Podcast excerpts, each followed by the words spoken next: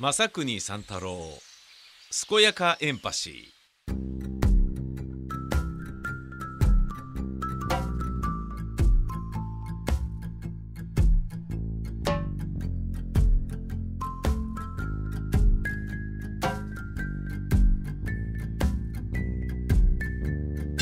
すこすこやかやか健やかエンパシー正国三太郎です。今日は、えー、指令に応える形ではなく、えー、一冊の本を紹介いたします。これはえー、まあもともと健やかエンパシーが始まる前にやっていた健やかミュージックで、えー、読んで面白かった本や、えー、見て面白かった映画などを紹介するっていう回をやっていたんですけれども、えー、同じように、えー、このエンパシーでもやろうと思ってたんですがようやく、えー、これなら紹介できるかなという一冊に巡り合いましたので紹介いたします。頑張ることをやめられないというタイトル。サブタイトルはコントロールできない感情とトラウマの関係。著者は心療内科医の鈴木祐介さん、えー、これですね。あのー、待てよと。こういうの一回ちょっとちゃんと読んでみっか。と思ったわけです。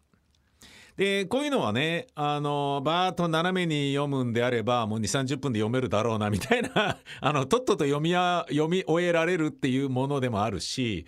えー、お風呂入ってね湯船使ってる間にねちょっと長風呂半身浴の時にこれ、ね、読んじゃおうみたいなね買い方もできるのそういう本なのであの手軽に読んでみたら思いのほかぐさりと刺さりましてね。でこの手のこれはまあ新書ではないんですけど新書とかでよくねこういうのあるけどあのまあなかなかねえー、まあ買ってはみたけどあんまり刺さらねえなみたいなものとかも意外とあるんですけどこれはねあのなんかねバシッと。えー、刺さったんですよね。でこれは、えーと、本の良し悪しとかではなくて読者との相性だと思うんですね。で今の僕だからこれは刺さったっていうことだと思うんですね。でまあなぜ僕に刺さったかっていうことを先にご説明しますと僕は何かよあの仕事をしていても私生活でも嫌なことがあると全部自分のせいというふうに受け止める癖をつけていたんですね。でそれは人のせいにしてしまえばそれは話は楽なんだけどそうじゃなくてえー、いやあの人ねあのあのあのぐらいのやる気しかない人とでないと仕事をタッグ組めないということはまあその程度の実力が自分なのだからしょうがないなというふうに自分を責めるであったりとか。あのなんかね、うん、うまいこといかないことがあるとまあそれはねまあ例えばねラジオ番組で言うとパーソナリティとしての自分の魅力がねあのカリスマ性がないからえー、あのスタッフはやる気を出してもらえないんだみたいな形で自分を責めることで、えー、片付けてきたんですよね。でこれは自分の中では意外とえー、精神衛生上そして人間関係構築する上で悪いことではないと思ってたんです。なぜなら揉めませんからね。うん。あのー、なんであいつもうちょっとちゃんとやってくんねえんだろうなとかあのスタッフ本当あれだなみたいにイライラするようなことがあったとするでしょ。だけどそれを全部自分のせいにするわけですから僕の場合は。あのー、ってなるとその人を恨むこともないしその人を意味嫌うこともないしその人を蔑むこととかもあのないんですよね。でいやもうしょうがないよねもうもうこんなねあのおバカなパーソナリティの番組やっていただいて本当にありがとうございますっていう気持ちがあればあのなんとかやっていけるんですよね。でそうじゃないと何なんだあれはみたいな感じでもうすごいその人がやることなすこと全て嫌で嫌でしょうがなくなっちゃうじゃないですか。若い時はそういう時もあったんですよ。でこれよくねえなと思って。当たり前だけどあの自分と全く同じセンスの人間なんているわけがないのだから他者と何かをする限りは必ずどっかしらで譲歩もするし相手に譲歩もしてもらうしっていうことになりますよね。それは結婚生活でも同じですよね。友達関係でももちろんそう。でだけどもうなんでもうこんなにね俺たちはこんなにやってんのにあの人はみたいなのがモヤモヤするようなあこれ良くないなと思ってネガティブすぎるぞと思ってだからもうあの人だからここまでできてるあの人じゃなければここまでさえもできてないんだっていうふうに思えばねあの人に感謝もできるしそういうふうに自分を切り替えようみたいに思う時があったんですよね。でそこからは何が起きても自分のせいにするっていうことで自分はあのなるだけね現場で揉めることなく常に自分が悪者になりでまあ実際ねあのチームの中からも 俺が悪者にされるっていうこととかも すごい多くて なんだこれ？みたいな感じだったんだけどまあななんだろうな？そういうのも全部許容できてきたところがあるんですよね。なので自分を悪者にするっていうね自分に関わることは全て自分の責任なのだっていうねあのふうに思うことでえー、人との関係を円滑にやるっていうのはこれ最高の処世術だろうって自分の中では思ってたんです。それを一気に粉砕させられるようなことがこの本から教えられましてね。うわそうだったのかだそうかそうきたかそう言われてみればそうだななんていうことを散々ね感じてしまったんですよね。でまあそれももうそろそろね自分のストレスというものに、えー、自分で処理をするっていう、えー、ことをせずにねもうそこからそのストレスというものから逃げてしまう。えー、そう避けるっていうことをしちゃってもいいんじゃないの？みたいなね若い時はそのストレスに立ち向かうようなことも平気でやってたわけですよ。で立ち向かいながらそれにそれをね乗り越えて成し遂げられた時の充実感つったらざまあみろみたいなものがあるからさ。だけどもう年齢的にもね自分の人生のキャリアの上でもねそのストレスに立ち向かってねあの無駄な労力でね心身疲弊させるよりはもうちょっと楽しい時間を過ごすことに、えー、自分を費やしてもいいんじゃね？みたいになってきたからそうやって思うとそのね今までの自分をあのまあ否定するために書かれそういう考えを否定するために書かれてるわけではないんですけどなるほどと思うようなことがあったんで今日はねこの本、えー、頑張ることをやめられないコントロールできない感情とトラウマの関係というのを紹介させていただきたい。そんな風に思います、えー、今日はこれを紹介しますがまずはその前にこちらです。頑張ることをやめられないコントロールできない感情とトラウマの関係心療内科医の鈴木祐介さん著のこの本紹介します、えー、僕が全てのことは自分の責任って思う、え、考え方がそうでもなくてもいいんじゃないって思ったっていうことのきっかけになったんですが、まあ、僕のように、えー、どんなこともなんとかなんだろうみたいな感じで強胆に立ち振る舞える人ではなく、えー、自分というこうデリケートな、えー、ハートを、えー、守ろうとするがゆえに、えー、守りながら人間関係を構築しようとするがゆえに自分を見失ってしまったりちょっと取り返しのつかないね、えー、無事切れてしまったりみたいなことを経験するかもしれない人たちに向けての本なので僕に刺さったっていうのはあのあんまり当てにしないで、えー、話を聞いてほしいのですが例えば頑張りすぎる私が本来の自分を振り落としてしまいそうでなおかつ頑張っている状況っていうのはありますよね。頑張りすぎてる自分があのもう本当の自分はそんなに頑張れるわけじゃないじゃんっていうのがあるんだけど自分の中でいやこれはなんとか引き受けなくちゃダメでしょうってねえこのぐらいできるようにならなきゃダメだよねっていうふうに思うわけだよね。だけど人のキャパシティっていうのは個性的なものだからあの人にできても自分にはできないっていうことだってあるよね。その代わりあの人が苦手とするけど自分はこれはいっぱいできる短時間にいっぱいできるっていうようなことだってあるでしょ。つまりえー、いやあの人もやってんだから自分もやんなきゃって自分もできるようにならなきゃって思うのは大事なんだけどできるはずだとかやんなきゃダメだっていうふうに自分を追い込んでるつまり自分を傷つけてるのは自分だったりするんだよっていうことに気づきましょうねっていう話なのよ。まああの鬱になったりする人なんていうのも意外とそういうところが関係してたりするよね。本当は余裕がなくて断りたいのに笑顔で引き受けてしまう自分というのがいますね。大切に思っている相手から遠ざかりたいと感じて離れる理由を探しているなんていうことも時々あったりする。時々人が変わったように怒りを爆発させ後で後悔するなんていうこともある。何が地雷かわからないって人から言われちゃうのはこういうことね。でこれらはまあ自分は何とか自分を制御しようと思ってんだけど制御できない時が突然現れるわけだよね。自分は感情のコントロールができない人間だ。思った方へ人生を進んでいけないダメな人間なのだというふうにこれで思ってしまわずに、えー、いることが大切ですと。あの自分を責めることは自己肯定感を低くして自分はダメな人間だと結論付けてしまいがち。それは負のスパイラルが進む。良くない傾向であり同一性の障害と言われている。アイデンティティの障害ってやつね。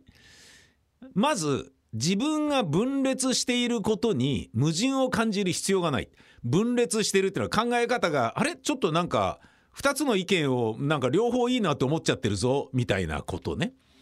えー、なぜなら矛盾や葛藤は誰にでもあるものだからです。例えばさまつなことで言うと夜中にラーメン食べたいいや待てよ。でも夜中にラーメン食べたら太るよなという矛盾は誰にでもあるような話ですよね。自分が意識できる範囲の中で異なる欲求について揺れ動いているだけですよね。えつまりこれは夜中にラーメン食べたいな。いやでも太るんだよなってのは両方ね矛盾してる自分に気づいてるわけじゃないですか。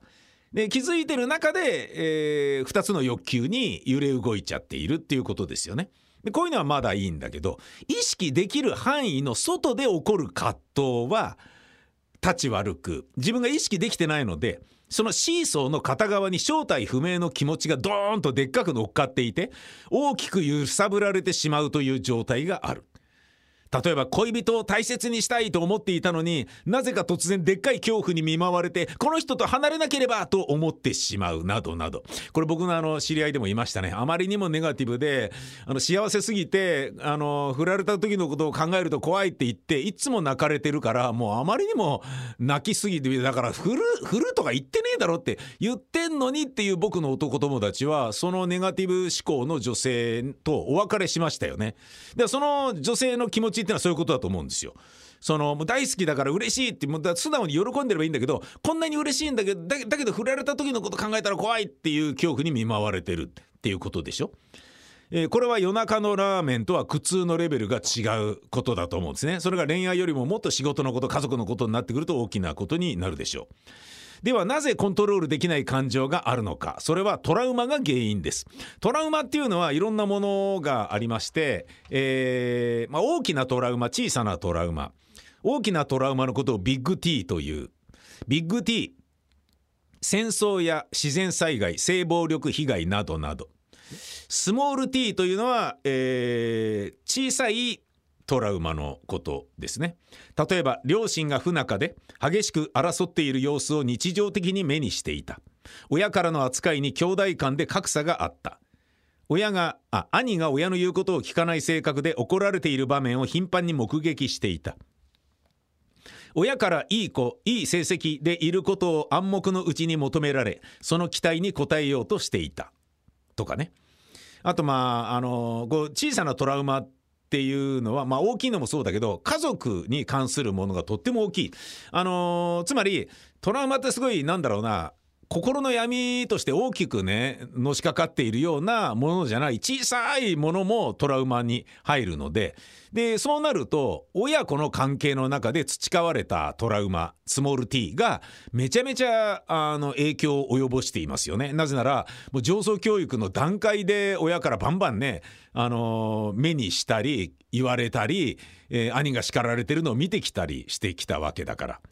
えー、でもその後の恋人友人関係におけるスモール t もたくさんあります。パートナーから人格を否定されるような言葉を投げかけられた。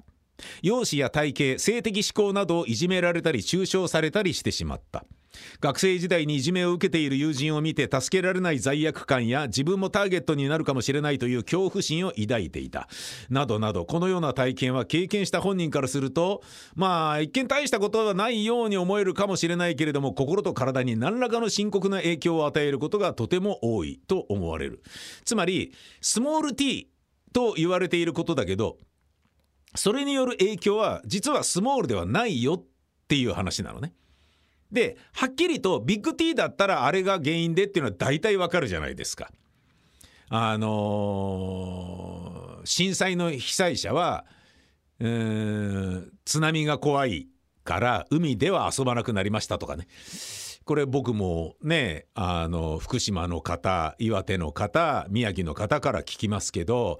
私たちは海水浴は行かなくなりましたねつって子供連れて遊びに行く時は川に行くようになりましたつって。なるほどつって。海水浴に来てるのはあの被災者じゃないところから遊びに来ている人が多いみたいっていう話を聞いていやそりゃそうだよなってまあそういう大きなトラウマっていうのはもちろんなんだけれど傷つきの埋蔵量がどんどん溜まってる場合は小さい小さいトラウマでもどんどんどんどんこう大きくなってしまう可能性があるわけだよね。それがあのとってもこう、えー、人生に影響していて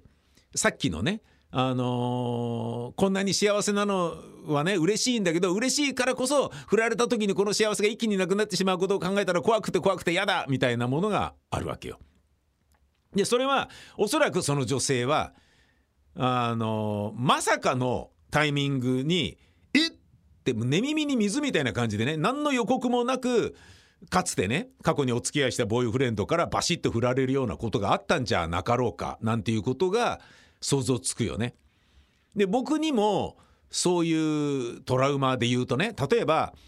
レギュラー番組初めて持った時にそれがバシッて終わった時のショックっていうのはすごいでかいんですよね。ああこんな簡単に終わっちゃうんだみたいなさ。えー、理由もよくわからない。編成の気まぐれみたいなものだったりするから。っていうことはそこで心のダメージを負ったから新しい番組始まった時は必ず終わった時のことを想定して覚悟して、えー、潔くなってるのね。いつ終わっても大丈夫なように 十分番組を楽しんでやるみたいな気持ちがあったりするわけ。それっていうのはスモール T の、えー、連鎖なんだと思うんだよね。でこのスモール T との付き合いは、えー、非常に難しいんだけどそれらが影響してることはほぼほぼ間違いなくて例えば会社でね仕事がうまくいかなくなってしまった。じゃあちょっともうあのメンタルやられちゃったんでお休みさせてくださいというふうになる人っていうのは意外といますよね。僕の友達や大学時代の後輩にも何人かいます。でそれはもうしょうがないと思いますね。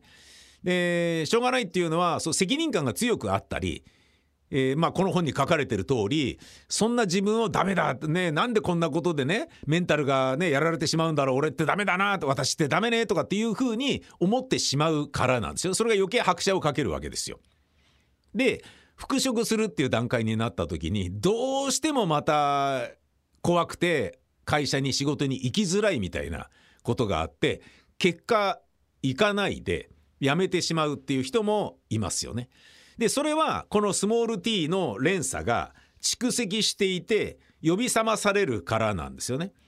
例えば職場でのトラウマ反応で言うと電話をかける時電話に出る時、えー、日常で見られるトラウマ反応の代表的なものに電話恐怖というのがある。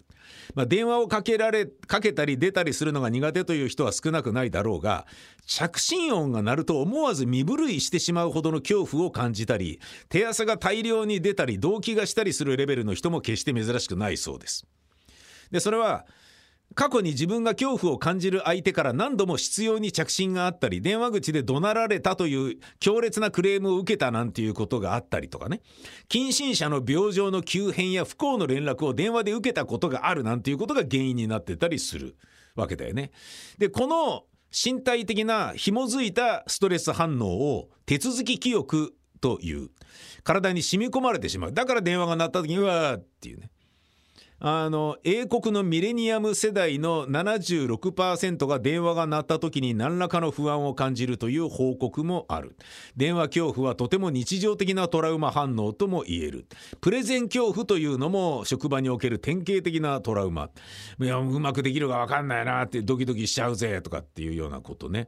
でこんな、えー、トラウマに見舞われてる自分を何とかしようとかそのトラウマに見舞われて困ってる自分を自分の中で何とかしようってっていうふうに思う時に俯瞰で見てそんな自分はダメだっていうふうに思ってることがまずダメなんだっていうことをこの本ではすごい教えてくれます。今僕が言ってるのは一応触りの部分なんですけどこっからさらに深くあの説明していくんですけどね。音声だけではなかなか伝えづらい部分があるけれど触りだけをちらっと言うと自分の中にそのトラウマでダメージを負っている自分を壁を作ってえ自分というね自分の心の中に壁を作ってその壁の中に閉じ込めてしまうっていうことがあるわけですよ。そのアイデンティティを分けちゃう。トラウマ担当の自分を作ってしまう。でトラウマ担当ではない自分がいやあいつがねトラウマに担当してくれてるからまあいいやみたいな感じになる。つまりそのそのトラウマのことでダメージを負ってるからこう思っちゃうのは仕方ないんだ。えー、だけどこれにダメージをね電話がかかってきたってことでいちいちビクビクしてる場合じゃないんだからねあの電話でビクビクしてる自分はいるけれどあのねもう自分の心の中のあの壁の中に入れてあるわけだから自分はこの電話を出られなきゃダメだよねみたいな感じで対応していこうとする自分がいるわけね。でそのえー、こうねあの壁の内側と外側がごっちゃになったり、えー、する時にその感情が暴発してしまうわけですよね。例えば怒りを封じ込める、えー、ことで、えー、まあ壁の向こう側にねあのそのことでカチンと起こりそうな自分がいるとしたらそれを閉じ込めていくとするだけどそのまあそれにねまあ起ここりがちな自分はここでは出さないぞと思いながら対応しててもやっぱブチンとその壁がぶち破って本来の自分がドーンって出てきちゃったりするとなんでそんなこと言われなきゃいけないんですか？みたいなことぶち切れちまったりするっていうようなことさ。そのもうなんかねあの部屋の中にこういう壁を作るのかその壁をどれだけ厚くするのかみたいなことがこのね本ではいろいろ語られていてああなんか理解できるなっていう。あの僕ちょっとねこう説明ベタでねうまく伝えられてないことが非常にあの残念なんですけど要はあの頑張りすぎて自分がダメになっちゃう人っていうのは自分を責めがちじゃないですか。あの、まあ、最初の話に戻るんですけどね僕は自分を責めることによって人間関係を培ってきましたけれどでもそうじゃなくていい、えー、この本に書かれていることはコントロールではなくてケアが必要ですってことなのね。あなたは自分の心をコントロールしてその電話ストレス電話トラウマみたいなものに対応していかなければいけないんだっていうふうに自分をコントロールしようとしてるでしょ。それがいらないんだよ。それがそもそも自分を傷つけてるんだよと。必要なのはケアなんです。コントロールしようっていう気持ちじゃないんですっていうことをまあ丁寧に教えてくれるんですよ。論理的に。しかも心療内科医だからなんかあのなんだろうな、えー、精神世界の話ではないですからね。なんかねもうこういう本ねあのパッとね目についたから平積みにあったらピュッと買ってねついでに買ったような本だったんだけどぐさっと刺さってたんですよね。まあ本との出会いというものは非常に興味深いのでこれからもね意味がなくても本屋さんには行こうなんていうことを思っている私です。今日はですね、えー、心療内科医の鈴木祐介さん著頑張ることをやめられないコントロールできない感情とトラウマの関係角川書店から発売されているこの本を紹介しましたほんじゃまたですさよなら